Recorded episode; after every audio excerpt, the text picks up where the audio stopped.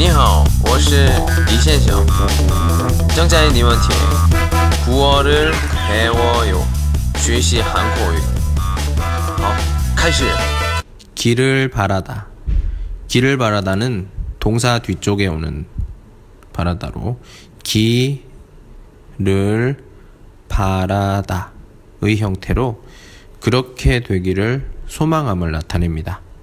주로 공식적인 자리에서 많이 쓰여요. 어, 몇 개 예를 들어보면 모든 일이 다 잘 되기를 바랍니다. 잘 되기를 바랍니다. 잘 되다.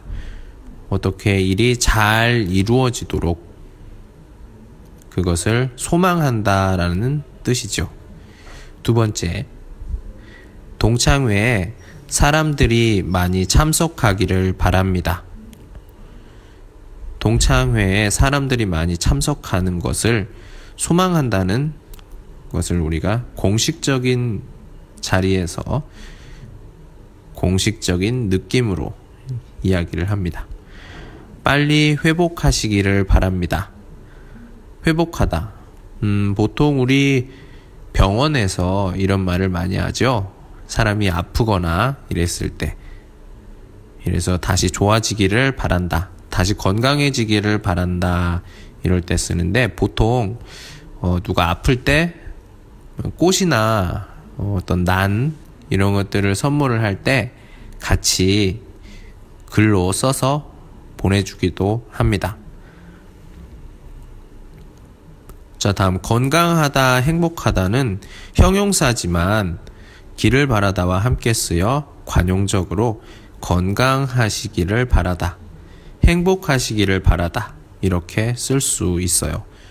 왜냐하면 건강하다, 행복하다는 어, 우리가 소망하는데 굉장히 많이 쓰이는 단어들 중에 하나지요. 관용적으로 많이 쓰입니다. 새해에도 건강하시기를 바랍니다. 건강하다. 더욱더 행복하시기를 바랍니다. 행복하다. 길을 바라다에서 를 이걸 생략을 해서 기 바라다. 기 바랍니다. 이렇게 많이 써요. 새로운 환경에 빨리 적응하기를 바랍니다. 새로운 환경에 빨리 익숙해졌으면 좋겠다. 익숙해지기를 소망한다. 이럴 때 공식적으로, 공식적인 느낌으로 표현을 한다는 거죠. 여기서 공식적인 느낌은 정식적인 거는 똑같습니다. 새로운 환경에 빨리 적응하기 바랍니다.